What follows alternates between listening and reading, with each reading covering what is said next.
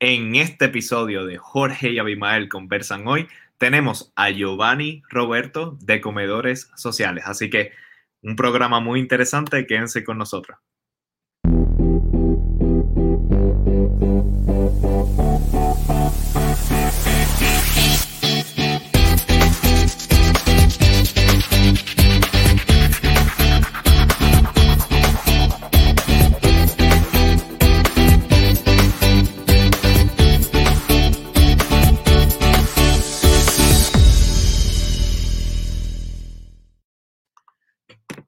Mi gente, y bienvenidos a un nuevo episodio de Jorge y Abimael Conversan Hoy, tu programa digital, donde hoy estaremos hablando con el activista social y fundador de Comedores Sociales, Giovanni Roberto. Les recordamos que todos los domingos, aquí desde la diáspora, a la una de la tarde, hora de Los Ángeles, y cuatro de la tarde, hora de Puerto Rico, estaremos aquí en vivo discutiendo temas de interés social con invitados desde la isla e internacionalmente. Para no perderte ninguno de nuestros episodios, no te olvides de seguirnos en nuestros canales de videos en Facebook y en YouTube. Y muy importante de darle a la campanita para que no te pierdas ninguno de nuestros episodios y recibas las notificaciones. Bueno, como había mencionado, nuestro invitado hoy es Giovanni Roberto. Él es un líder comunitario y tuvo la iniciativa de crear comedores sociales que distribuyen comida a personas pobres. Pero primero, tenemos que presentar al coproductor y coanfitrión que me acompaña aquí todos los domingos en este programa, el escritor y activista social.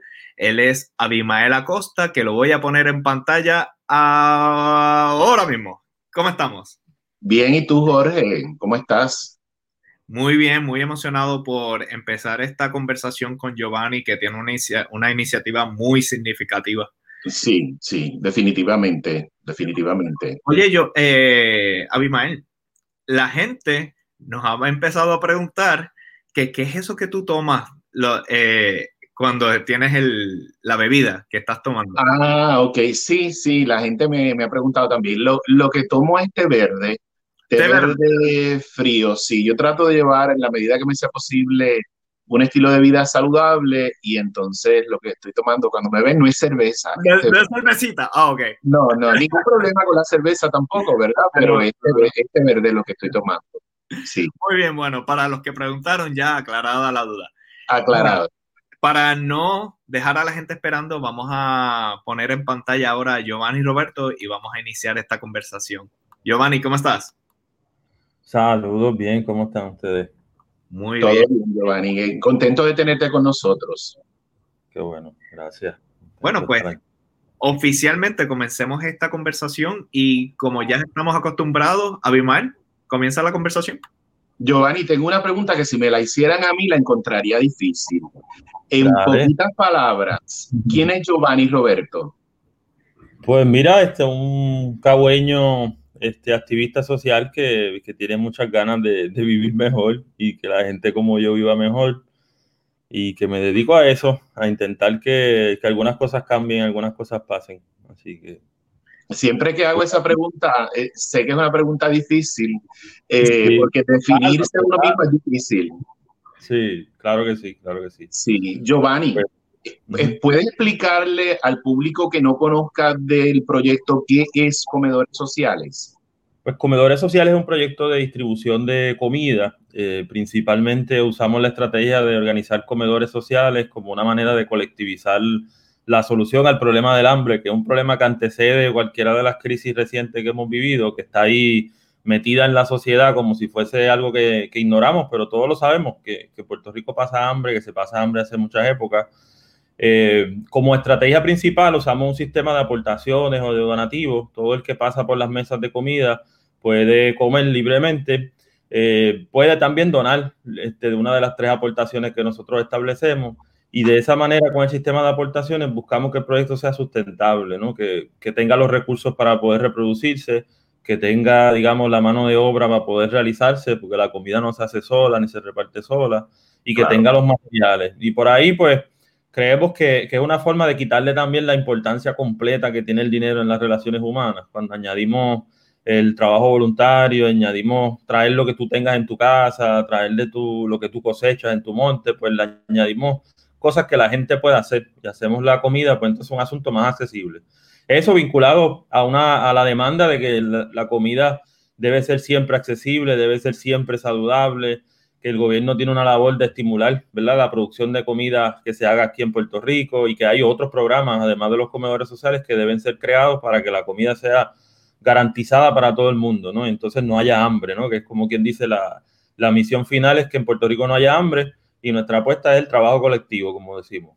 Giovanni, algo que eh, fue muy interesante para mí cuando empecé a hacer investigación sobre ti es que habías mencionado que tú cuando niño pasabas hambre.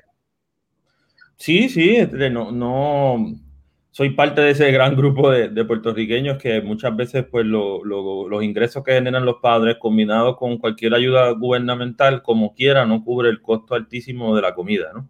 Que, es un problema que hay que observar en toda su dimensión, desde la dimensión de quién controla y qué se hace en la tierra hasta el punto de cuáles son los precios que se venden en el mercado y por qué tenemos una dominancia tan grande de productos que vienen del extranjero cuando en Puerto Rico se cosecha se siembra y se cosecha todavía cantidades que no llegan al supermercado, ¿verdad? Todavía hay un trabajo que hacer con, lo, con la, realidad que es de ahora y todavía por producir una realidad diferente, pues es parte de lo que nuestro activismo quiere demandar.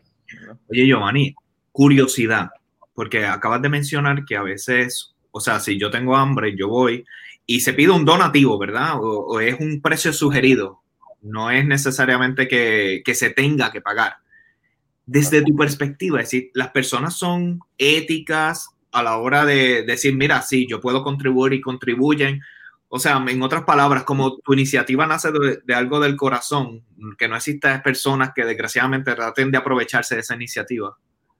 Sí, sí, no, el, montar un sistema que, que funcione, que la gente lo respete por sus valores por la, instrucción de la, del sistema, ¿no? dar uno de estos tres aportaciones, pero también porque éticamente es correcto, pues nos tomó, yo diría que unos dos o tres años, desde que el punto de que nosotros mismos entendiéramos cómo funcionaba el sistema, hasta también cómo nosotros entender cómo hacíamos que los demás lo entendieran, ¿verdad? Este, cómo generábamos repetición suficiente, cómo generábamos el estímulo para que haga sentido que yo traiga una lata de habichuela y se me valore tanto como si yo dejo cinco pesos, hay que generar una dinámica de, agradecimiento, de publicidad, de insistencia en que esa habichuela llegue y agradecerla también en, igual dimensión, ¿verdad? Cuando llega una latita de salsa a la mesa, celebrarla como se celebra al voluntariado, como se celebra cuando alguien deja 20 pesos porque tenía de más, ¿verdad? Este, no darle una celebración a una y otra a otra,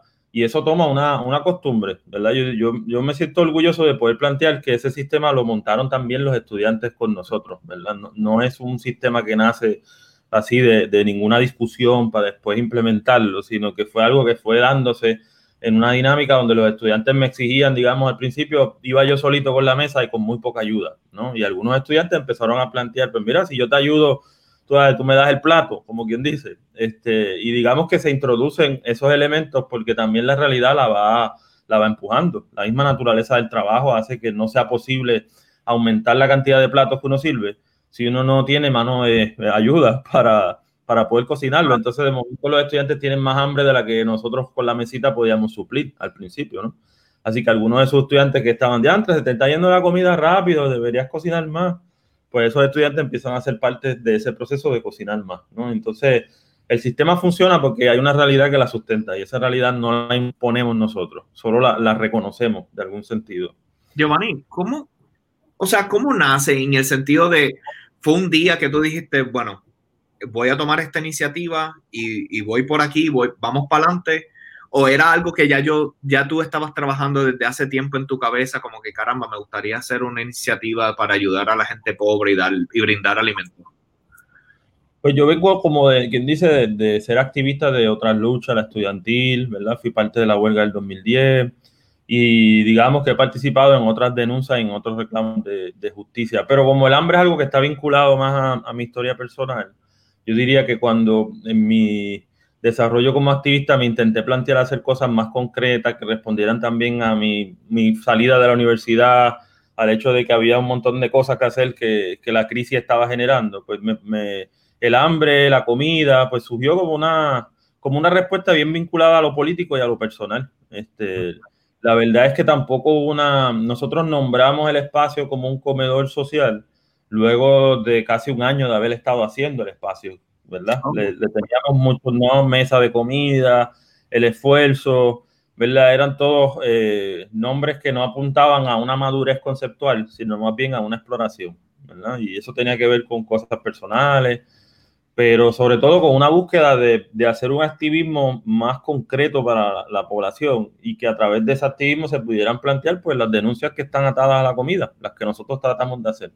¿Verdad? Que la denuncia es parte del, del entramado político, la, comida es parte del entramado político y que hay que meternos en el entramado político para acabar con el hambre. No lo vamos a hacer luchando de frente contra el hambre, ¿verdad? Que aunque eso es lo que hagamos casi todos los días del año, ¿verdad? Que hay un sistema que hay que poder descifrar para acomodarlo de otra manera, como quien dice.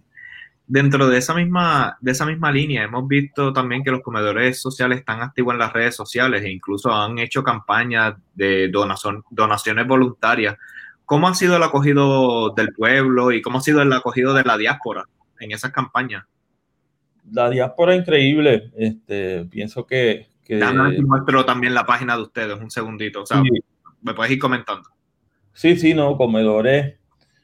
Después del huracán María, se puede decir, pues establecimos como mucha relación, recibimos mucho apoyo de mucha gente en la, de, Estados Unidos, mucha gente en la diáspora.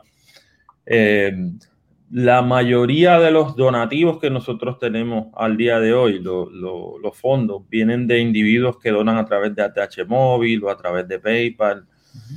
Como respondemos a la crisis muchas veces, este, con mucha publicidad y con muchas ganas de hacer algo, la gente responde a través de las plataformas y nos han ha sostenido. Ahora mismo, Compra Solidaria, que es la iniciativa que empezamos por, por el COVID-19, está sostenido casi su 100% por donantes individuales de ATH móvil en el 90% de los casos y en otros 10 pues entre PayPal y aportaciones personales, cheques, pero es, es, es un, un, apoyo sostenido de la gente, ¿no?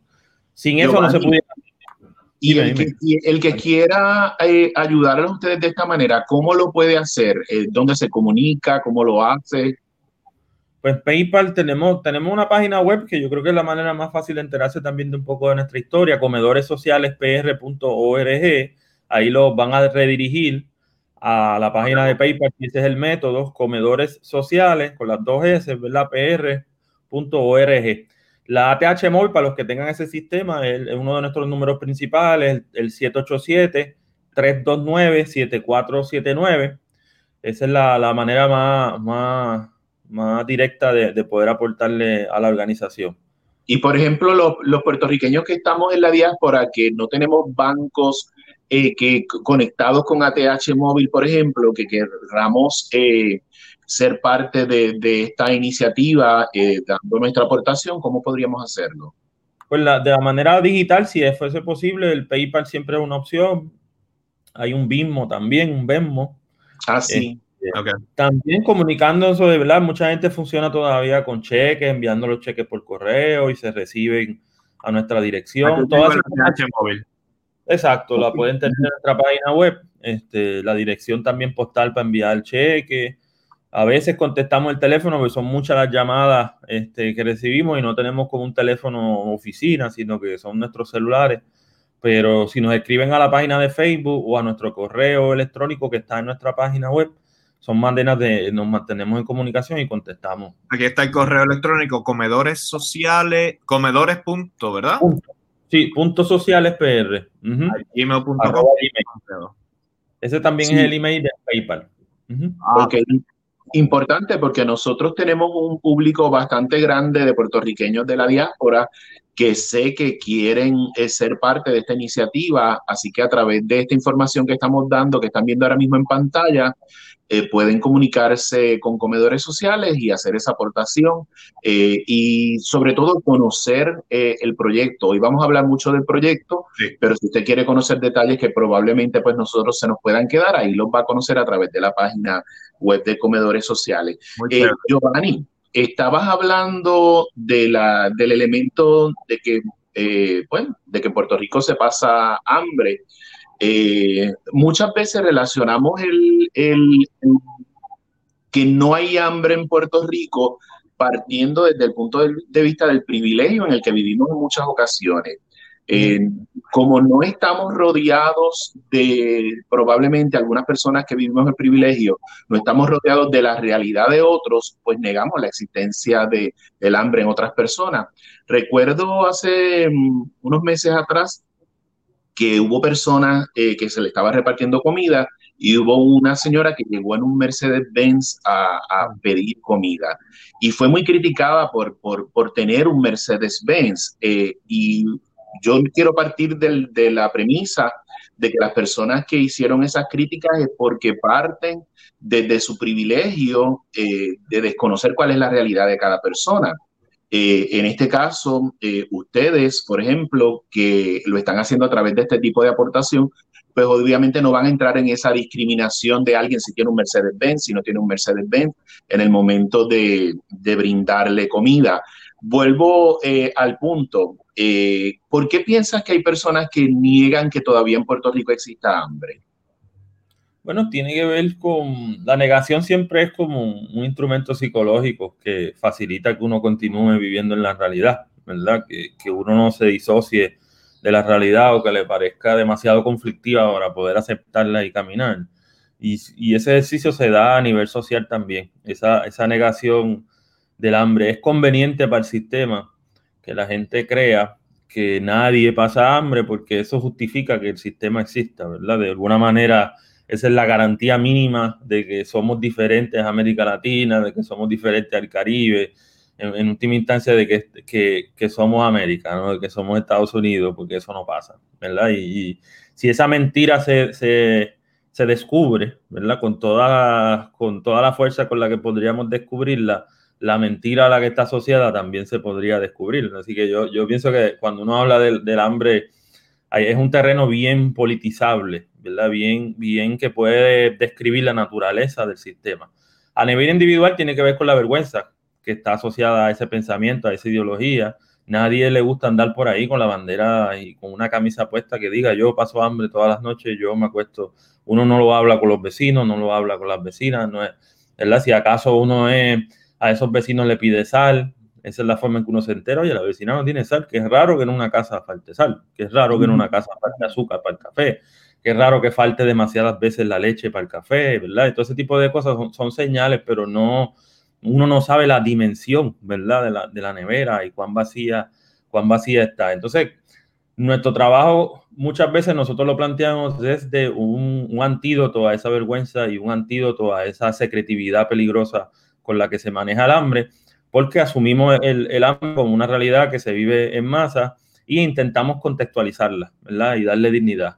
Contextualizarla es saber que en Puerto Rico no necesariamente vamos a ver eh, personas desnutridas, desnutridas, ¿verdad? Con los huesos por fuera, como es la imagen que se hace en, otros, del hambre en otros países, pero vamos a ver mucha gente con un montón de síntomas de que no se están alimentando bien, ¿verdad? De que no tienen los suficientes nutrientes físicamente hablando, como para que su salud esté en las condiciones óptimas que todas las personas nos merecemos, desde paños en la piel, desde condiciones de diabetes que se desarrollan porque hay ingesta de azúcar demasiado, desde condiciones del corazón porque hay ingesta de sal, demasiada potería, demasiada sal. Son todos síntomas de que hay una inseguridad alimentaria profunda, ¿verdad? De que no, el hambre hay que también contextualizarla en Puerto Rico y no traer los modelos del hambre de otros países que no nos ayudan a explicar cómo el hambre se experimenta, ¿verdad? En, mi caso, yo, yo a veces hablo del hambre, del hambre como una estación, como una temporada. Una, una temporada mensual que, en la que tú tienes dos semanas una alimentación más o menos óptima y luego otras dos semanas al mes que tu alimentación es como decadente o, o deficiente, ¿no? Y usualmente las personas que, que, reciben los programas de apoyo alimentario del gobierno viven esos, esos vaivenes donde se alimentan bien un par de semanas, bien entre comillas, ¿verdad? Porque a lo mejor están escogiendo mal, pero al menos tienen la posibilidad de escoger alimentarse bien. Y las otras dos semanas, cuando ya se le acabaron los cupones, que estamos todos pues en el desespero, y ahí es donde los programas sociales como los nuestros pues son un, un tremendo complemento a lo que no reciben del gobierno y por otro lado a la organización comunitaria que también hace falta para que la gente resuelva sus problemas. Claro que eso es otro mito, eh, el que las personas, yo veo constantemente a las redes sociales como dicen, no, porque los que reciben, como dicen, como dicen en Puerto Rico, ¿verdad? Como decimos, eh, yo no lo digo, pero como puertorriqueño me incluyo, eh, es que los de los cupones salen con los carros llenos de compra, pero ¿cuánto te dura esa compra? ¿Verdad? eso es un elemento que no, que no llevamos a, a esa discusión, no lo añadimos.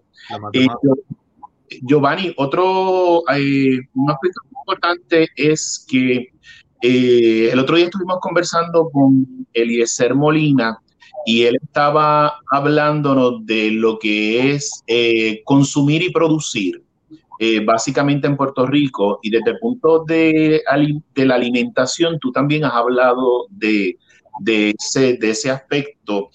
Y tienen una iniciativa que a mí me parece muy buena y me gustaría que me hablaras de ella, que es la iniciativa de Huertos y Cosecha.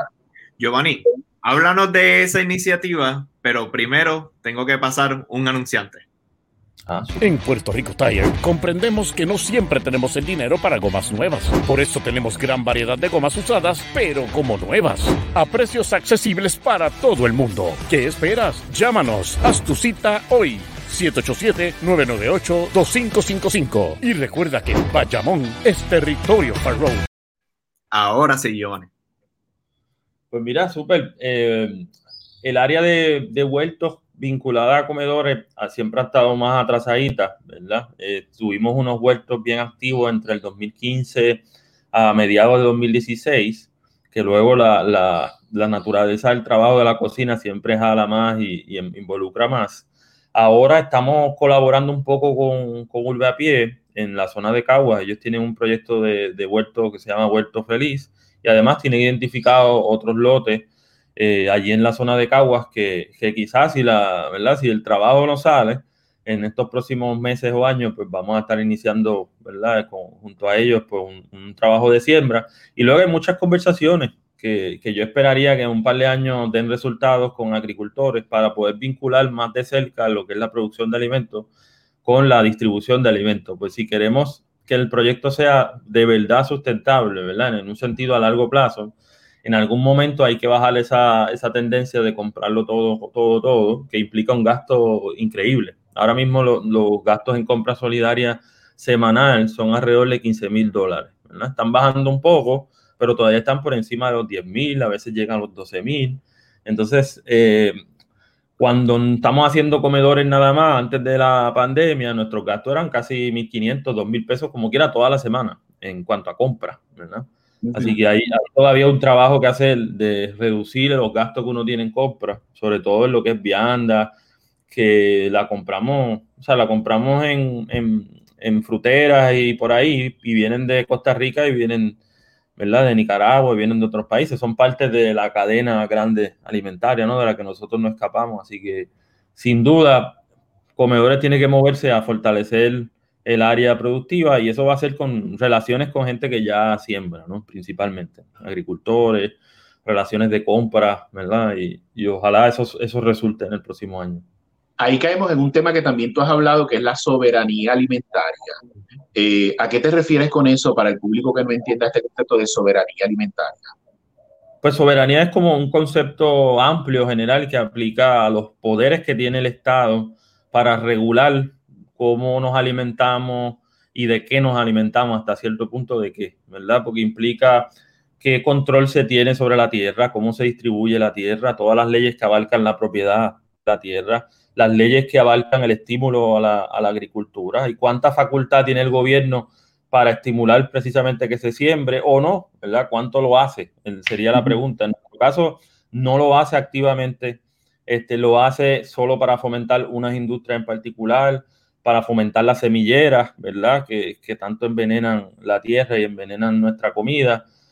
Y entonces la soberanía abarca eso, ¿no? Los poderes que el Estado debe ejercer en nuestro caso es un reclamo, ¿no? De que en Puerto Rico debe pensarse también desde la óptica de la soberanía alimentaria y el Estado debe entonces ser proactivo, ¿verdad? Este, distribuyendo tierras que tienen, que son propiedad del gobierno, porque hay una cantera de, de tierra que en, está en manos del gobierno de Puerto Rico y si lo quisiera, podría establecer un programa y distribuir esa tierra a agricultores nuevos, darle entrenamiento, ¿verdad? Montar todo ese proceso productivo. Escuelas de agricultura, con, con tanta gente con ganas de trabajar que hay en Puerto Rico, ¿verdad? Ese es otro mito que hay que, que hay que destruir, ¿no? Que en Puerto Rico la gente va, eso es mentira, ¿verdad? El gobierno es el primer este, ente más vago que hay en Puerto Rico, que no quiere hacer ni siquiera la mitad de las funciones, y la gente quiere trabajar, así que podría haber mucho trabajo y podría haber mucha riqueza, ¿verdad? Mucha riqueza, mucha estabilidad. En esa misma línea de pensamiento, casi que me lo contestas, pero quiero estar seguro que, que así sea ¿El gobierno ha sido facilitador o ha sido un obstáculo en tu iniciativa? Bueno, en, nuestra iniciativa han, tratado de ser obstáculos, lo, han tratado. Este, la, alimentar a pobre. Sí, porque vamos a ver, el, gobierno no entiende estas cosas, ¿verdad? No, no, está, no está en sintonía con la realidad que vive la gente, ¿verdad? Y cuando vienen épocas de hambruna, que es lo que estamos empezando a vivir en Puerto Rico, unas épocas de profunda crisis que no son cualquier época, el gobierno está desajustado, ¿verdad? La gente crea programas siempre, programas sociales, cuando está pasando hambre y cuando está pasando enormes desempleo en la historia, siempre han creado programas para alimentarse en colectivo, para desarrollar programas de, un montón de cosas, hasta para la vivienda, siempre lo hay, ¿verdad? Porque la historia es, un poco cíclica en ese sentido. Eh, ellos son los que están, ¿verdad? Desconocen la necesidad de respetar estos procesos. En la universidad lo, intentaron, como quien dice, negándonos la oportunidad de estar allí y eso generó un apoyo brutal entre el estudiantado. O sea que cada vez que han intentado impedir que nosotros existamos o hagamos algo, siempre ha terminado saliéndole la cosa mal y nosotros hemos tenido más apoyo y la gente nos ha conocido más, ¿verdad? Que fue lo que pasó también ahora con, el arresto que, que, intentaron hacerme. Así que siempre ha salido mal, siempre. Eh, este, es que me lleva esto a, otra pregunta. Eh, ustedes son más que una organización, son una red de distribución. Y según tengo entendido, y corrígeme si estoy mal, tienen representación en diversas partes de la isla. Creo que ya han empezado a copiar el modelo, ¿verdad? Sí, sí, no. Este, el, el modelo lo están reproduciendo los estudiantes porque, como decíamos, no es, no es muy complicado, ¿verdad? Es intercambiar y repartir como organización nosotros no estamos en todas partes, este, aunque tenemos relaciones con, con, mucha gente, principalmente estamos en Cagua, en, dentro del Centro de Apoyo Mutuo, y en Río Piedras con el Comedor Social Universitario y nuestra cafetería que se llama Cocina Rebelde. Mira, recientemente eh, el León Fiscalizador hizo un video de cómo en Pompa, en el Departamento de Educación, se botaba comida. Lo voy a poner en pantalla para dar un poquito de contexto a la conversación. Pero la pregunta principal es, ¿el gobierno nunca hizo un acercamiento a ustedes para, que los ayudaran tal vez a distribuir comida?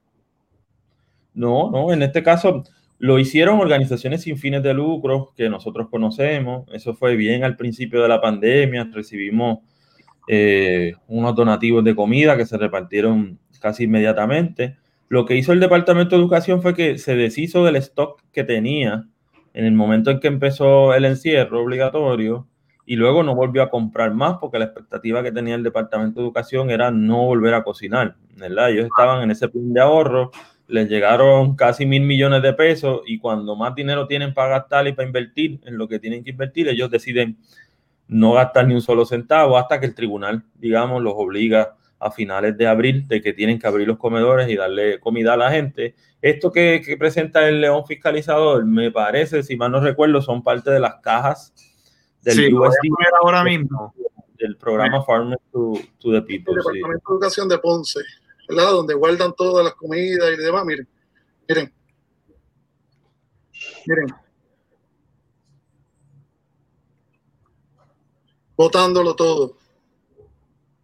Tanto lío. Ya hay un container lleno, mírenlo ahí. Y ahí va el otro. No lo digo yo, esto es en vivo aquí en Ponce. Miren eso. Miren. Es la comida. Tanto que se chavó con la comida, que si no, que si sí. Ahí va. El video dura 16 minutos, no lo voy a poner completo, pero la idea está de que había comida, no le hacen el acercamiento a Giovanni para que, digamos, de cierta manera, o se comunique con, con los contactos que tú tienes para ayudar a esta distribución y se vota comida. Sí, en, medio del escándalo de, que no quieren abrir los comedores para darle comida a la gente. Este es el mismo día en que nosotros tuvimos una protesta en área metropolitana.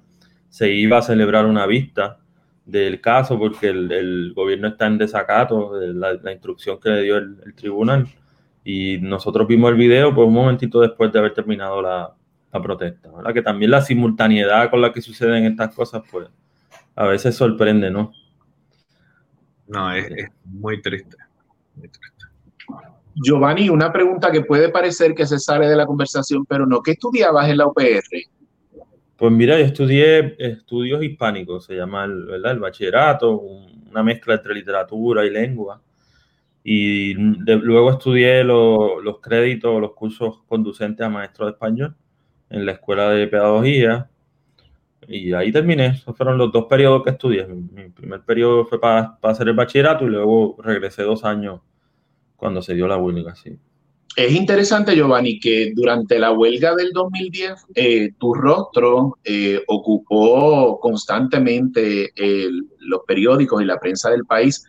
En estos días me, encontré con que el, cuando te envío el email, para ese tiempo yo te había contactado y no, no, no recordaba. Y fue que me di, me di cuenta que para esa época fue la primera vez que te, que te contacté que bueno que ahora tengo la oportunidad de entrevistarte para nuestro programa. Eh, otros eh, líderes estudiantiles que se han dado a través de las décadas decidieron dedicar su vida, muchos de ellos, a las leyes y pues lamentablemente algunos de ellos, el presidente del Consejo eh, General de Estudiantes, hasta han sido parte de administraciones a las que mismos se opusieron, eh, contra las que lucharon. ¿Por qué Giovanni caminó otro rumbo diferente al de otros líderes estudiantiles?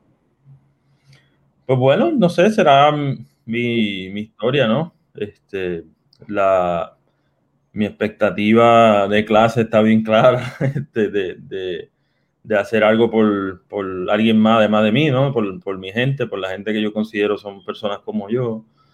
Eh, para, también aclarar, yo pienso que hay mucha gente de, de los compas, ¿verdad? Algunos suenan más porque siempre hay, hay como un en el mainstream político siempre los abogados siempre destacan, ¿verdad? Porque estamos acostumbrados a ver políticos que son abogados y, casi siempre personas importantes se asocia con unas titularidades, ¿verdad? A mí la gente me, confundía mucho en la calle y me decía, ah, tú, estás estudiando para abogado, tú vas a ser tremendo abogado. Este, y yo cuando le aclaraba, ¿no? Que en realidad yo estaba estudiando para maestro, me decía, no, tú deberías estudiar para abogado. Tú sabes, entonces como, bueno, yo no tengo que estudiar para abogado, ¿verdad? Para ser un, abogado este, y para defender causa. Y de hecho no, no, no estoy en esa sintonía. Pero, pero hay mucha gente, Waldemiro, Waldemiro montó un proyecto en, Villas del Sol con la comunidad, este, Xiomara Garo está dirigiendo una organización que está apoyando distintos esfuerzos en Puerto Rico. Así que en el balance, ¿verdad? En el balance, yo siento que fuimos una generación que se quedó, que se quedó de este lado del mundo, como quien dice. Los que se cruzaron para ser benévolos con ellos, ¿verdad? Este, volvieron al lado de este mundo después que vieron la oscuridad que había por allá. Y algunos están tratando de hacer su, su poquito de donde están, ¿verdad? Este, un poquito allá, pero también un poquito para acá. Así que yo estoy contento con, con haber sido parte de toda esa generación, ¿verdad? Y de no, no estar solito en eso tampoco.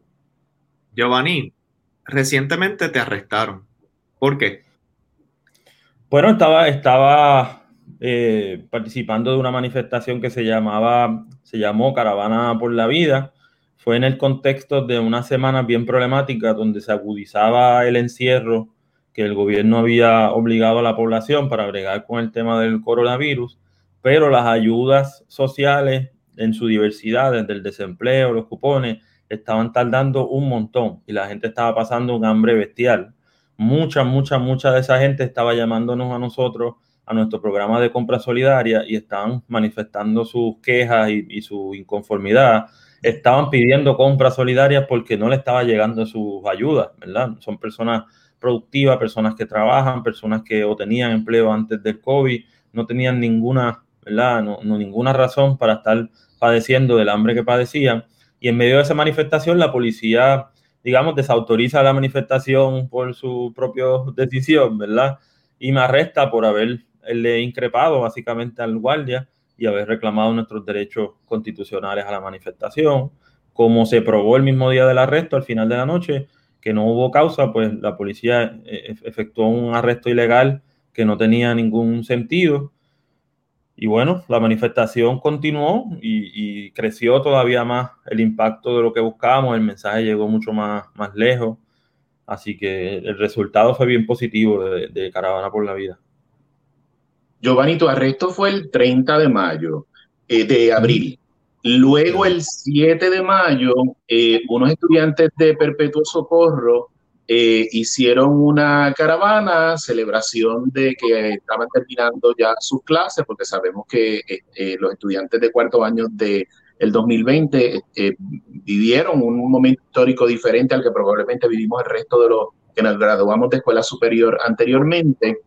Eh, y culminó en la playa y la policía no intervino con ellos. De hecho, habían policías cerca del área de ellos donde estaban en la playa.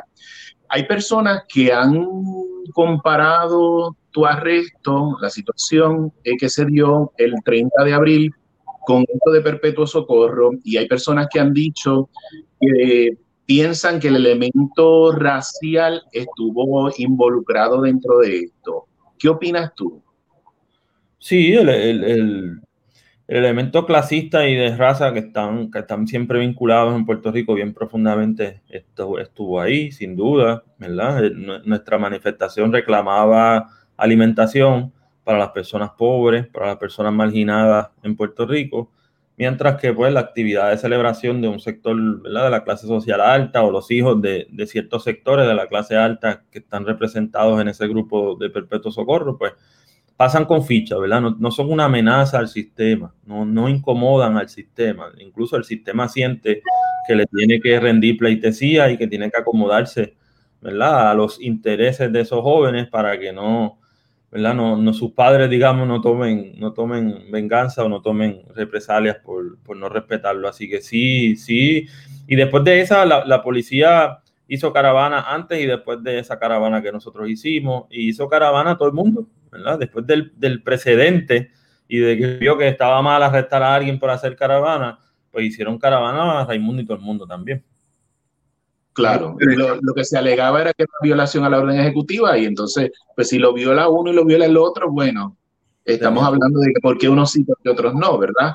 esta, semana, especialmente en el contexto de que una manifestación es para con el significado de llevarle comida a los pobres y la otra es un party. Sí, sí, donde no se respetaron distanciamientos y todas esas cosas en nuestra manifestación. Y se estaban respetando los protocolos. Correcto. Eh, esta semana pasada, Giovanni, en Noticel Investiga, eh, Rivera eh, hizo una introducción al programa de Noticiel Investiga, donde categóricamente ella niega la existencia del racismo institucionalizado en Puerto Rico. Por si no has visto el video, te lo voy a mostrar y que el público que no lo haya visto también lo pueda ver. Es decir, que si usted escucha un comentario que dice, Amen está lindo, pero tiene el pelo malo, esto puede ser estúpido, y posiblemente viene de una persona que no vive en el siglo XXI. Pero no es racismo, a menos que se deseen poner todos los niños de pelo rizo en la misma escuelita para que no se junten con los demás. Ese es mi punto. Y no es que no haya personas racistas, porque sí las hay estipulado, debe haber dos o tres, pero tratar de decir que en Puerto Rico existe un racismo sistemático que incluye acciones de separación de razas articulados desde el gobierno. Incluye la policía, la banca y el sistema de salud. Es como estirar el chicle. De hecho, la prensa perpetúa una noción de, racismo aún en temas no relacionados. El Nuevo Día, en su reciente editorial, trata de equiparar la muerte de Floyd con los casos de violaciones de derechos civiles perpetrados por la policía de Puerto Rico. El video es 46 minutos, entonces invito a las personas, ¿verdad? Por, por cuestiones de contexto, que verifiquen el video entero, pero, pero bueno, igual no vamos a poder poner los 46 minutos completos de, de la entrevista. Sí, básicamente en, este, en esta introducción y a través de toda la entrevista, ella niega la existencia del racismo institucionalizado, menciona a la policía, eh, entre otras cosas. Eh, ¿Coincide con la postura de ella que no existe racismo institucionalizado en Puerto Rico o difieres? No, difiero, claro. La, evidencia que hay, testimonial, investigativa, de la labor de la policía en algunas comunidades, de la labor contra comunidades dominicanas, la forma despectiva en que se registra cómo se le habla este, a esas personas, el discrimen que existen, cómo se distribuyen los recursos en Puerto Rico, qué escuelas están mejor, depende muchas veces de dónde están ubicadas, ¿verdad? Y, y no se puede negar que, que la gente negra está ubicada en los peores sitios donde hay más pobreza, ¿no? Por lo menos pobreza social, ¿verdad? Donde escasean los recursos, donde el Estado no llega, ¿no? Aquí hay poblados, pueblos enteros que, que predominan unas poblaciones raciales, con un, país tan pequeño, ¿verdad? que siempre se dice que somos un país pequeño y eso tiene muchas, muchas ventajas. Eh, la movilidad debería ser mayor, ¿verdad? Si, si no existieran toda una serie de entramados en que hace que la gente se mantenga en, uno, en unos espacios yendo a los mismos sitios, ¿verdad? No hay, no hay una comodidad entonces de, de, que las personas de cierto color de piel salgan, ¿verdad? Salgan de Loíza, ¿no? Se quedan en Loíza, se quedan en, en, en ciertos sitios y lo mismo los sectores eh, de piel clara o la gente blanca en Puerto Rico, ¿no? Se van a vivir a unos sitios en particular porque se sienten más seguros y más seguras y, ahí por ahí generan sus comunidades y, eso todo se construye socialmente, se estimula socialmente. Pues, entonces, el, el, negar eso, de nuevo, sirve, sirve para no enfrentarlo y ese es el peor problema que tenemos, ¿no? Que, que pasaríamos menos vergüenza y pasaríamos menos trabajo intentando resolver nuestros problemas colectivos si pudiéramos nombrarlo. Decir, un problema brutal de machismo y de, y de misoginia en Puerto Rico que asesina mujeres, asesina mujeres trans y asesina a los hombres también. Cuando venimos a ver los índices de, de suicidio son mayores porque los hombres, ¿verdad? No nos, no nos educamos para bregar con, con, las emociones y lidiar con los problemas como se supone los seres humanos lidiemos. Y hay un problema de racismo que impide que la gente negra en Puerto Rico eche, progrese y eche para adelante. ¿Cuántos negros tú has visto en la política puertorriqueña? Postularse, ¿verdad? Negros oscuros, mm. vamos, ¿verdad? Este, que nosotros podamos decir, esa persona claramente eh, no llegó porque era negro, ¿verdad? El puesto más alto que ha ocupado una persona visiblemente negra en Puerto Rico es secretario del Trabajo. Secretario del Trabajo, Y eso te dice a ti para qué servimos los negros en este sistema, ¿verdad? Para trabajar y producir un, elemento, un elemento importante, Giovanni, que está relacionado con lo mismo de pasar hambre, de que se pasa hambre. Si, por, si se margina desde el punto de vista racial eh, a unos sectores en específico, en la educación, en el acceso a vivienda, en las posibilidades de trabajo, estamos hablando de que lo estás condenando al hambre, porque si no tienes el acceso a la educación, si no tienes el acceso al, al poder económico, pues obviamente la alimentación de, esa persona o de ese sector va a ser diferente o, no la va a tener o va a pasar hambre. Eh, esos son elementos que a veces eh, no sé por qué los perdemos de, de, perspectiva cuando tratamos de invisibilizar la existencia del racismo institucionalizado y la existencia del hambre, que hay una correlación probablemente entre socioeconómico, racial y hambre también. Claro, interpretar por lo que ella comentaba, y esta es mi interpretación sobre lo que ella dijo, era básicamente eh, decir que el racismo sistematizado era una cuestión de separar a negros y blancos, por ejemplo, en las escuelas. Sin embargo, desde tu perspectiva, Giovanni, ¿ese es el significado de lo que es una, un racismo sistematizado? Pues es que eso, es trasladar el, el, modelo de racismo institucional de Estados Unidos ver que no aplica así en Puerto Rico y decir, ah, aquí no existe, ¿verdad? Aquí no existe lo que existe en Estados Unidos, pero por eso es que hay que interpretar la realidad de Puerto Rico desde Puerto Rico y entonces observar cómo es que el racismo se manifiesta en Puerto Rico y cómo está institucionalizado en Puerto Rico. Aquí no, tiene que ver tanto con que haya escuelas de blancos y de, y, de, y de negros como lo hubo en Estados Unidos, ¿verdad? Aquí habría que hacer un estudio más, más profundo de ver cómo están los servicios racializados, ¿verdad? Y ese, ese, estudio no existe, yo no lo puedo, tampoco me lo puedo sacar de la manga y darte una descripción, pero, pero habría que hacer ese estudio, ir a las escuelas, visitarlas y ver su composición. Si lo hacemos para la Universidad de Puerto Rico, que podría ser incluso un poco más fácil porque son 11 recintos, la evidencia visual y la evidencia que mucha gente que está en la universidad subraya es que tú no vas a ver tantos estudiantes de piel oscura en la Universidad de Puerto Rico, no vas a ver tantos profesores, tampoco, ¿verdad? Tantos académicos, y vas a darte cuenta de cómo está ¿verdad? racializado nuestra, nuestra institución principal, ¿verdad? Y eso te da un, te puede dar una, un visual, un panorama, una, una foto de cómo está la situación pero hay que hacer los estudios, ¿verdad? Para poder ir hasta el último detalle a describirlo. Pero, pero hay indicios muy grandes, ¿verdad? De cómo están distribuidos los recursos, de cómo hay pueblos que son más pobres y de cómo en esos pueblos predominan unos sectores, claro. De hecho, eso es parte de lo que ella critica, el que se pretenda hacer estadísticas eh, para establecer eso que te estás diciendo. Precisamente a ella, a ella eso le parece absurdo. Eh, y pues lamentablemente hay un desconocimiento también de la historia de los Estados Unidos, ¿verdad? Porque eh, solamente tenemos que hablar de Selma, eh, de todo este tipo de, de, movimientos que se dieron, de las escuelas en Mississippi. Hay un desconocimiento probablemente de la historia de Estados Unidos y dentro de la línea ideológica de la que ella misma está defendiendo, pues hay un desconocimiento. Hay un refrán que dice, que dice en Estados Unidos que the devil is in the details, Lo, el demonio está en los detalles, pero si no se miden los detalles, entonces cómo podemos saber cuál es el problema.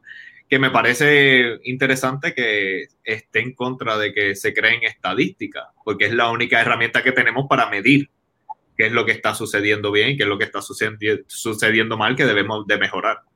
Claro. Pasando a otro tema, Giovanni, eh, ¿cómo eh, Comedores Sociales trabajó durante la crisis que se provocó en el país de alimentación por el huracán María y también ahora con lo del COVID, porque volvemos a repetir eh, algo similar con lo del COVID y también en el sector sur cuando los terremotos. ¿Cómo ustedes trabajaron con, con la ayuda a la comunidad en, estos momentos que nos ha tocado vivir históricamente? Pues después del, huracán María, nosotros empezamos un comedor comunitario en la zona de Cagua, le, pusimos al espacio completo centro de apoyo mutuo para intentar visionar que no solamente fuésemos comedor comunitario, sino que pudiéramos entrar, digamos, a hacer ese trabajo de apoyo con la comida, pero que se extendieran los servicios y fuese algo más. Todavía existe el centro de apoyo eh, así que nosotros hicimos una labor de cocinar siete días a la semana por un montón de meses. Este, en el casco urbano, en el pueblo de Cagua, se repartieron más de 100 mil platos y fue una labor de, un voluntariado bien grande. Con, en algún momento había 100 personas trabajando en aquel comedor de alguna manera u otra. Este, y toda esa energía terminó cuajando ese proyecto permanente que llamamos todavía Centro de Apoyo Mutuo con, los terremotos. Brindamos un apoyo limitado realmente, aunque bajamos al sur y dimos algún apoyo, especialmente en cocinas, para que se establecieran dos cocinas en dos campamentos eh, y suplirle algunos otros productos, pero la ayuda era tanta realmente, ¿verdad? Por suerte, una parte de Puerto Rico estaba disponible para ayudar a la otra parte de Puerto Rico y eso hizo pues que la ayuda fuese inmensamente grande y las organizaciones no tuviésemos necesariamente que tener un rol totalmente, ¿verdad? De full, full allí. Y ahora después del COVID, pues tuvimos dos semanas estudiando qué era lo que estaba pasando y cómo podíamos ayudar. Y luego empezamos compra solidaria, que es la forma en que hemos llamado un programa de entrega de compras gratuitas a la población que está en necesidad. Lo localizamos por completo en la zona de Caguas a partir de la cuarta semana, este, intentando tener mayor efectividad, porque estábamos esparramados tratando de ir a muchos sitios y en nuestro análisis eso no hacía que pudiéramos hacer un trabajo realmente de ayudar, así que lo concentramos en Cagua, ahí aumentamos entonces la cantidad de compras que, que estábamos dando semanalmente, se, se, da lo de la caravana del arresto y entonces se da un, digamos, una entrada de mayores recursos, el apoyo de la gente se, se volcó hacia la organización y pudimos haciendo bien. mejorar. Sí, sí, pudimos mejorar entonces el, el proceso de compra solidaria, lo, lo mejoramos, ¿sabes? Le mejoramos el almacén, le hicimos una rampa, este, establecimos unos suplidores semanales para que llegaran hasta el camp, tú sabes, cortamos eso de tener que ir a dos o tres supermercados y, ¿sabes? Todo, todo el revolú lo, lo empezamos a hacer mejor. Y ahora estamos en ese diseño de cómo mantenemos compra solidaria por lo menos dos meses, este mes de julio y agosto, y a ver qué sale de, ¿verdad? De, de este esfuerzo, a ver si queda algo permanente, algún almacén colectivo. Estamos como mirando y estudiando a ver otros modelos, eh, a ver si queda algo de, de compra solidaria y no desaparece por completo el esfuerzo. ¿Cómo se da esa, esa cuestión de los permisos? Pude investigar que están en, como tú dices, en el casco urbano de Cagua y tienen ya como una pequeña sede, ¿verdad? Como un, Ujú. centro específico. ¿Eso fue que la alcaldía le, le permitió? ¿Fue iniciativa de la alcaldía? ¿Fuiste tú que te acercaste a la alcaldía para tener acceso a esa sede? No, no, ese espacio lo, lo- digamos que lo tienen identificado ya Urbe a pie desde hace muchos años porque llevaba sin usarse 30 años. Eso fue en Cagua el, el Seguro Social, las oficinas regionales.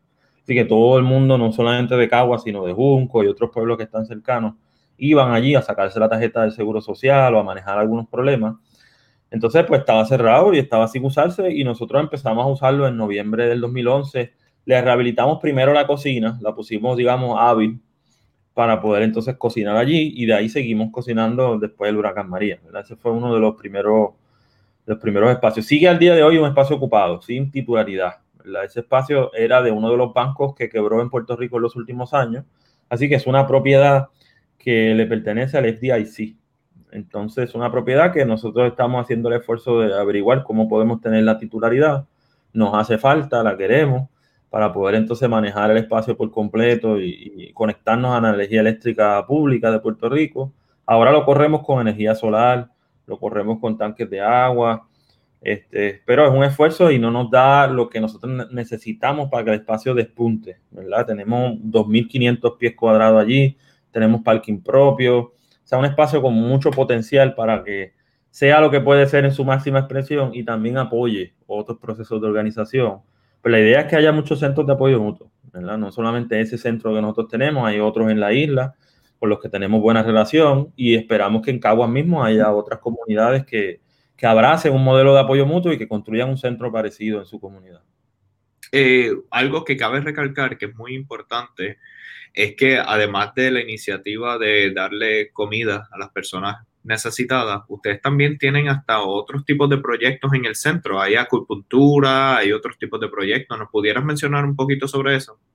Sí, sí, el Centro de Apoyo Mutuo tiene un espacio todos los viernes, lo tenía, ahora está en suspenso por el tema del COVID, pero esperamos regresar en algún momento este año.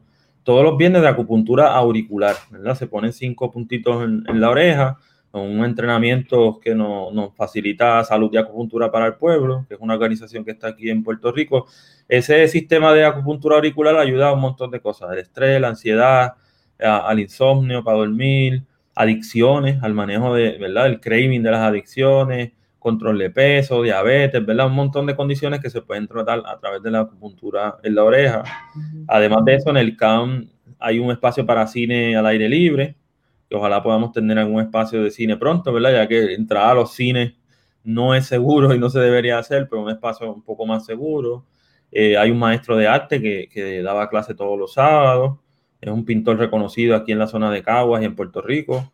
Este, así que hay, hay diferentes servicios y diferentes cosas que, que se van a montar. Va a haber hasta una academia de baile, ¿verdad? Hay un muchacho con el que estamos trabajando que está montando su, su proyecto de academia y, y, va a utilizar uno de los espacios allí en el camp.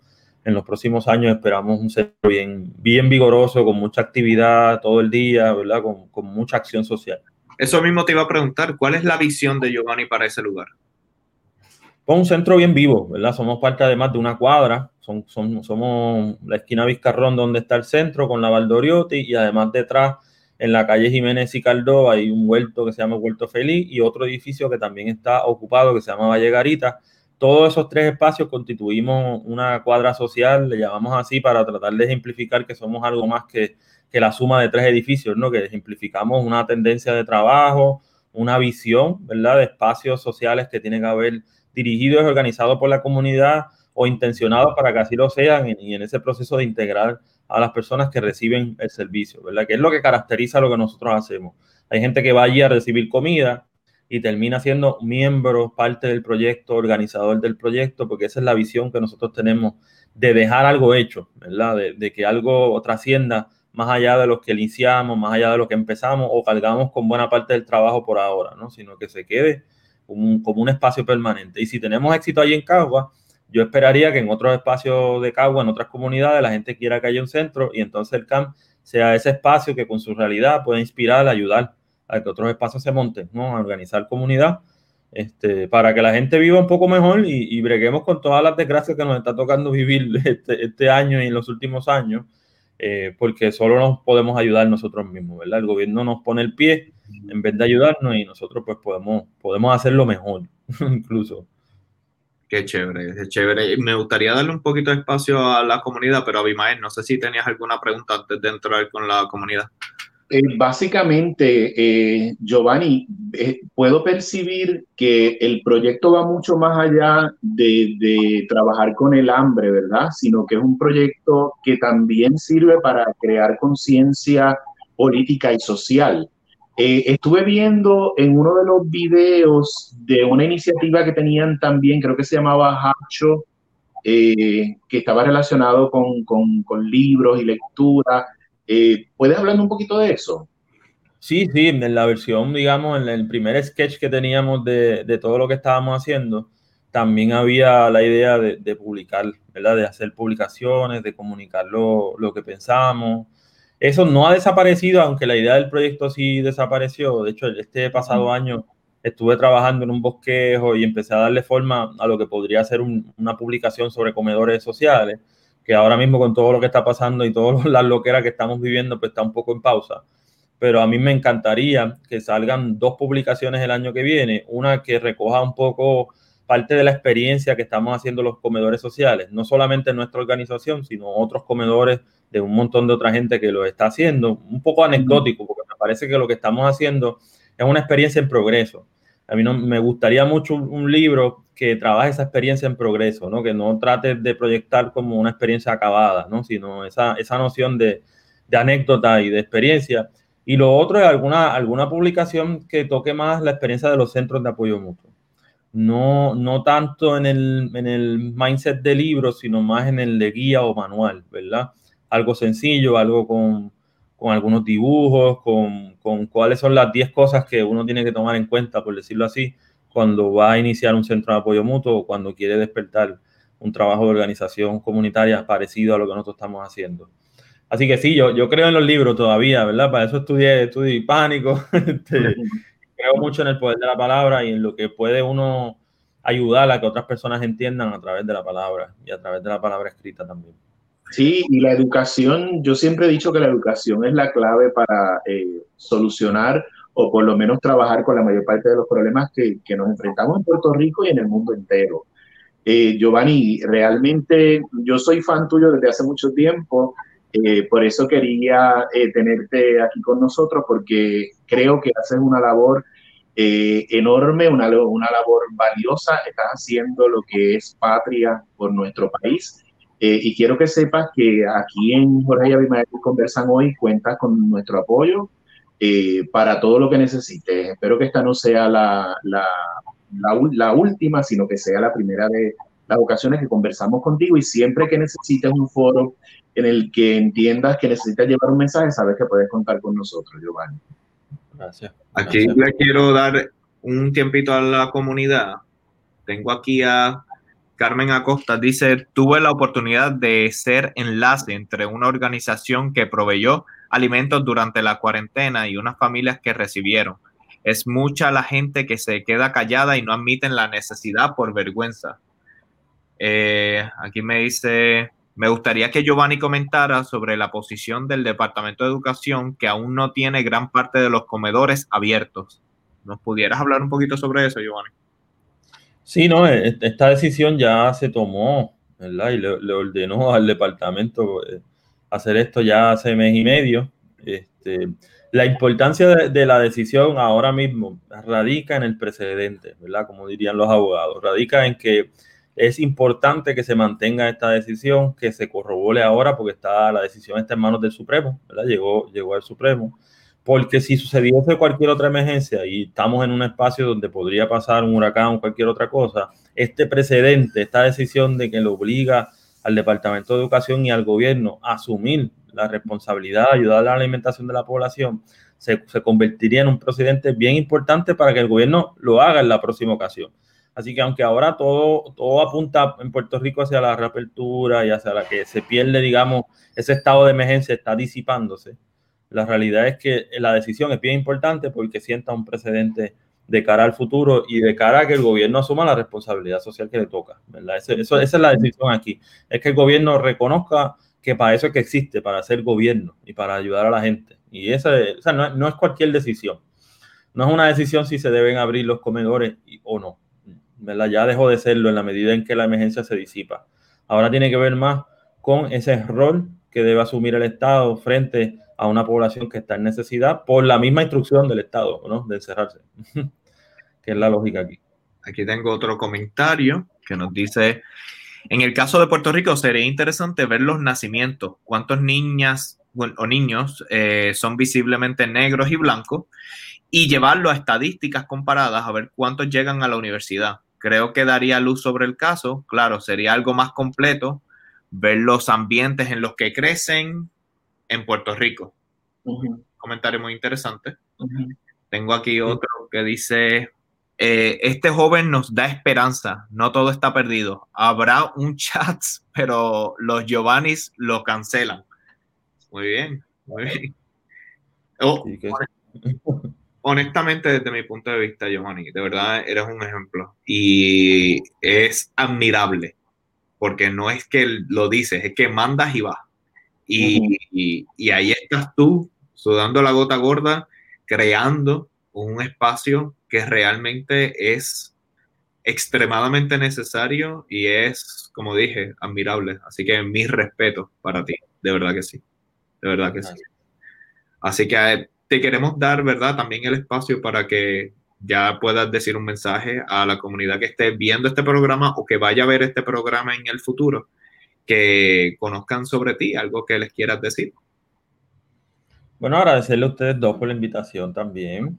Ha sido un, ambiente amable y ha sido súper chévere hablar con ustedes, así que sí esperaría, como dice Abimael, que sea, que sea la primera, pero no la última, ¿verdad? Aquí estamos Y nada, en, resumen, esto es un trabajo que, que, tenemos que hacer todas y todos, a poner un, granito de arena desde los espacios en los que estamos, ya sea con la comida, ya sea con la comunicación, con, con lo que entendamos mejora, ¿verdad? Son los tiempos para pensarse que a mí no me gustan las teorías conspirativas del fin del mundo, pero este, cuando me gusta a veces este, pensar, sí, que estamos en tiempos que son para, para definirse. Si uno quiere estar vivo, eh, ¿verdad? En esta tierra y uno quiere estar en bien y quiere estar sano y quiere contribuir a la, bondad de los demás, versus todo lo que estamos acostumbrados ya que no sirve para nada, ¿verdad? Que, que lo que nos ha traído hasta ahora.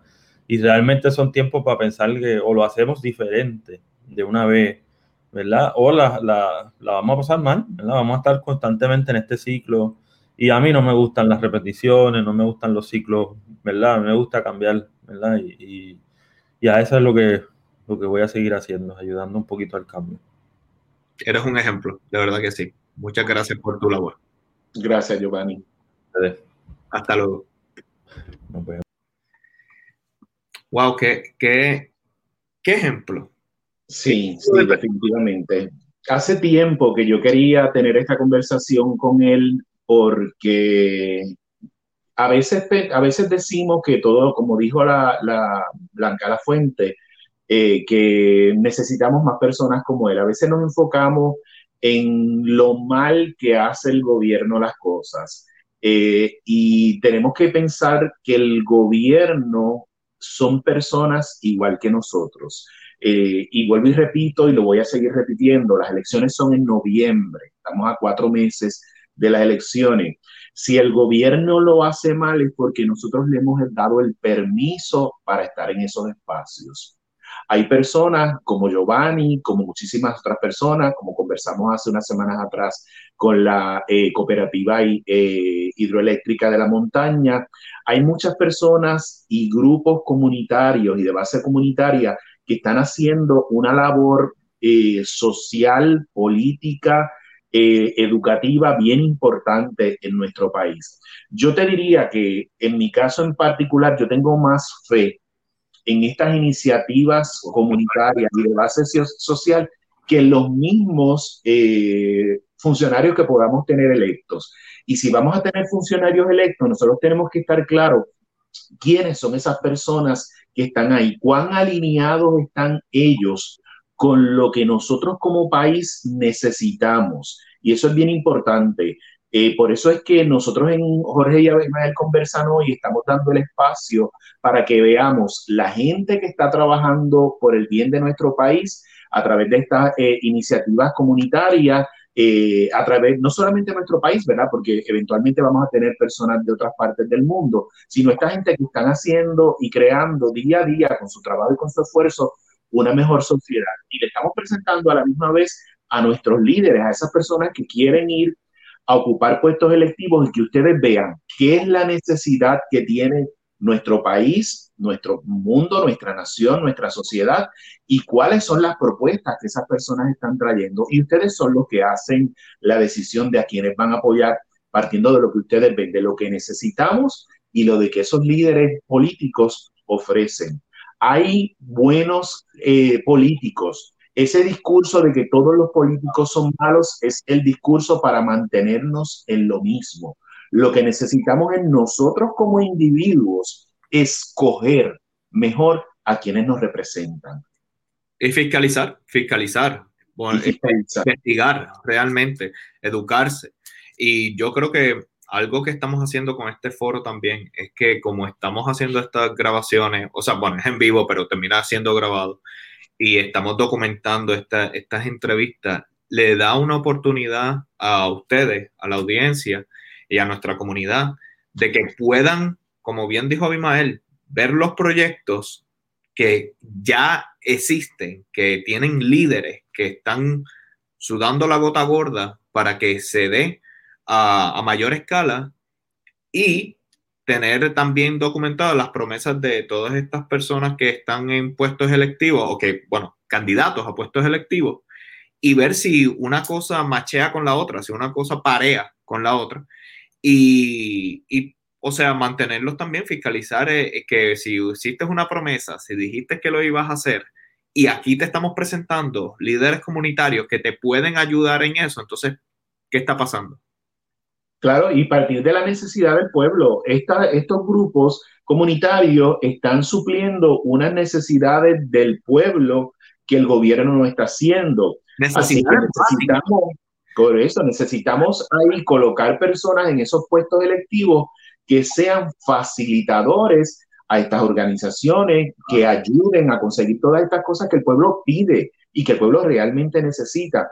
Y salir de nuestros espacios de privilegio, eso lo voy a repetir mil veces, salir de nuestros espacios de privilegio. Cuando nosotros decimos que no existe racismo institucional, institucionalizado en Puerto Rico, es porque lo hago desde mi espacio de privilegio. Eso yo tengo que preguntárselo a una persona negra o evidentemente negra, que es la que realmente me puede decir si él o ella vive ese racismo, esa discriminación, no partir desde mi espacio de privilegio. Y otra cosa importante, tratar o no tratar, no pretender atacar los discursos de lucha sociales con disfraces como por ejemplo el All Lives Matter. Por ejemplo, estuve viendo hoy y lo voy a traer aquí. Eh, eh, a un periodista, creo que es de Jugando la Pelota Dura, creo que se llama Alex Delgado, ah. donde se repite el discurso este de All Lives Matter. Sí, es cierto, todas las vidas tienen valor, pero en este momento de lo que se está hablando es que las vidas negras también tienen valor. No se está diciendo que las otras no lo tienen.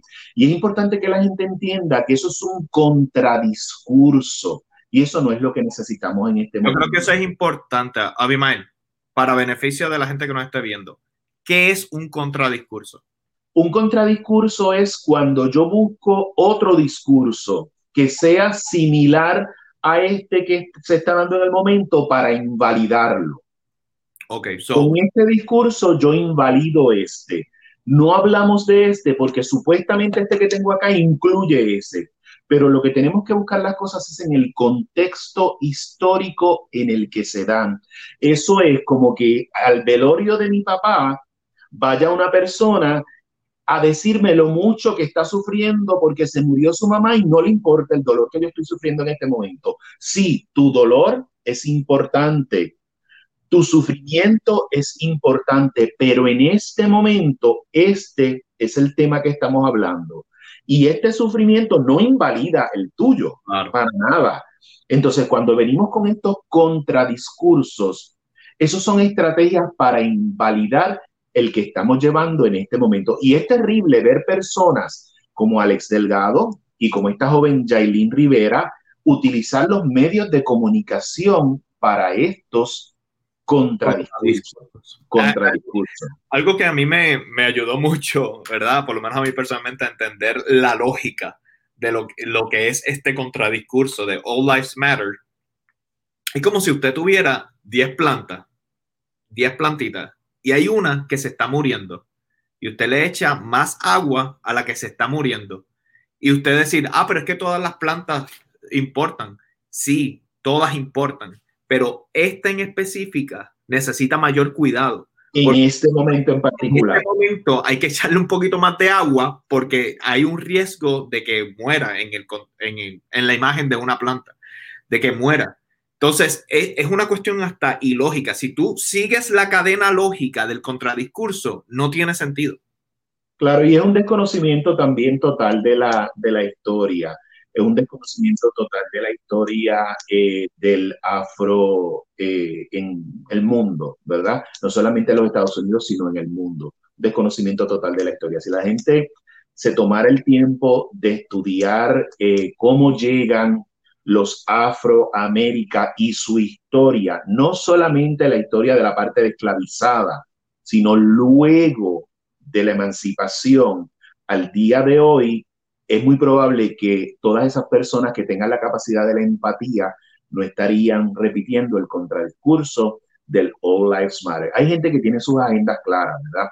Pero la gente que tiene la capacidad de la empatía, de poder ponerse en el lugar del otro, yo estoy seguro que si conocen la historia del afro, de las personas negras en América, desde que fueron arrancados de su tierra para por la fuerza convertirse en mano de obra gratuita y todo lo que han vivido, Jim Crow, todo lo que han vivido, todo, todo, todo, todo, todo, entenderían porque son personas que tienen la capacidad de la empatía. Así que vuelvo y traigo, es importante no hacernos eco de estos contradiscursos si no conocemos la historia.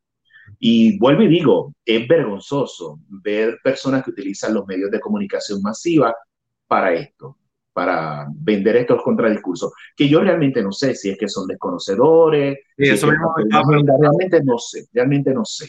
Pero para eso también eh, es importante que existan espacios donde podamos discutir eh, estos temas eh, a, profundidad.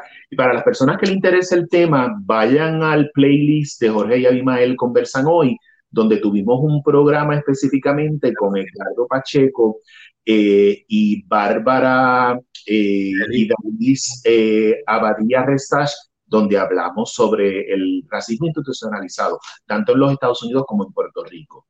Y este es un tema que es bien importante porque queremos invisibilizarlo y no podemos hacerlo para nosotros poder move on, como nos dicen muchas veces, move on, move on, sigan hacia adelante, olvídense de eso, Joana. No, no, no, es que la página. No, no podemos pasar la página si esa página todavía arrastra cosas. Es importante que entendamos todo lo que sucedió antes, cómo estamos hoy, para entonces poder pasar la página. Porque si yo estoy aprendiendo un idioma nuevo y no me estudio lo que pasó antes, yo no puedo aprender lo que va después. Pues es lo mismo aquí, es exactamente lo mismo. Claro, claro, algo honestamente bastante triste que se crean uno, uno y esta, vuelvo y repito, mi opinión, eh, bastante triste que, que, se den estos contradiscursos que invisibilizan necesidades, invisibilizan el llamado y la voz de un grupo que usualmente no se le da visibilidad ni se le da importancia, por ponerlo de alguna manera, y que estos contradiscursos pueden confundir a personas que realmente son empáticas, como tú dices. Claro. Que realmente escuchan eso, de cierta manera, a lo mejor le encuentran cierto tipo de lógica y dicen, ah, caramba, sí, eso tiene sentido, pero si uno lo explica realmente, mira, este es el contexto, esto es lo que está haciendo. Entonces pueden entender, ah, caramba, espérate, es que sí, es verdad, eso no tiene sentido. O no, yo no quiero que una persona no tenga visibilidad cuando tiene unas necesidades. O sea, es una cuestión bastante lógica en ese sentido. Claro, sí, sí. Eh, Abimael, ¿dónde te pueden conseguir? Me pueden seguir en mis redes sociales, en Facebook, arroba Abimael Acosta Writer, Abimael Acosta Writer de escritor, en Instagram y en Twitter, arroba Abimael Acosta, eh, en YouTube, Abimael Acosta, donde también pueden ver los programas de Jorge y Abimael Conversan Hoy, y en TikTok hago capsulitas tanto de Jorge y Abimael Conversan Hoy, como de temas eh, que no tienen que ver con los que discutimos aquí, y del programa que tenemos que estrenó ayer, que ah, de Desde el Arte, que ayer tuvimos como invitado a Marlon Moreno, el actor colombiano.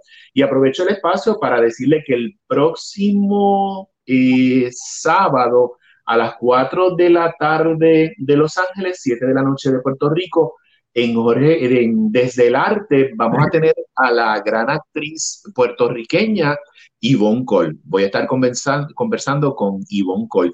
Y la semana que viene, en Jorge y Abimael conversan hoy, Vamos a tener de invitado a Edgardo Ramos Cruz. Edgardo Ramos Cruz eh, es el candidato independiente a la alcaldía de Guánica, quien originalmente iba a presentar su candidatura a la alcaldía de Guánica por el proyecto Dignidad, pero luego eh, la candidatura de él por el proyecto Dignidad fue retirada eh, Edgardo Ramos Cruz eh, tiene el argumento de que fue retirada porque él era abiertamente homosexual.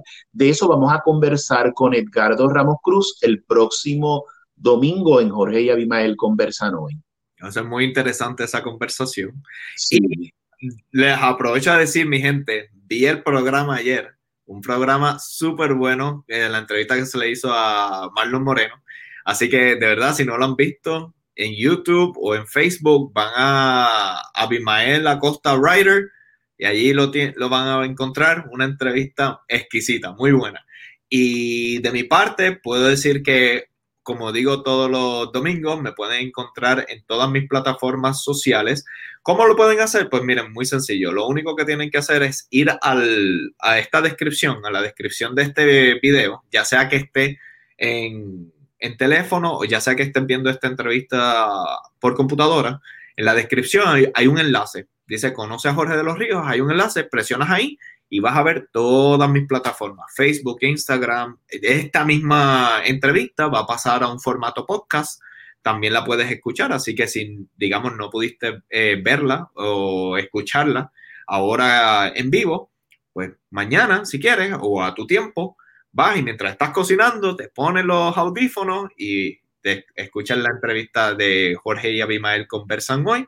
Así que, a ver, ah, y muy importante, ahí también vas a encontrar mi página web donde estoy ofreciendo 30 minutos gratis de orientación para eh, publicidad digital, mercadeo digital. Si ustedes ahora mismo en, en esto que está pasando de la pandemia necesitan promocionar su negocio y bueno, y no, no saben, ¿verdad?, cuáles son los mejores medios, ya que los medios tradicionales en estos momentos están muy caros, pues, pues hay unas opciones muy, muy efectivas digitales para que usted pueda medir el éxito de una campaña publicitaria, que eso es muy importante, especialmente en los tiempos que estamos. Además de que obviamente se pueden anunciar con, con nosotros, lo único que tienen que hacer es enviar un correo electrónico a Jorge y Abimael Conversan Hoy a gmail.com o incluso en la misma página, también en la página mía, me pueden escribir, mira, estoy interesado en anunciarme en Jorge y Abimael conversan hoy. Así que, nada, aquí estamos a la orden con ustedes, sin nada más que decir, ¿verdad? Abimael, ¿algo más que decir? Eh, lo que quieran ver la película Muerte en el Paraíso, que me han escrito, lo pueden hacer a través de la plataforma de Movies, M-O-W-I-E-S. Ahí pueden ver la película, la pueden alquilar eh, por un precio módico de 1,99 o el que la quiera comprar, pues también la puede comprar a través de esa plataforma, apoyando el cine puertorriqueño. Genial. Genial. Bueno, mi gente, pues entonces nos vemos el próximo domingo. Ya ustedes saben, todos los domingos aquí tenemos una cita en Jorge y Abimael Conversan Hoy. Que pasen muy buenas tardes o buenas noches. Buenas tardes.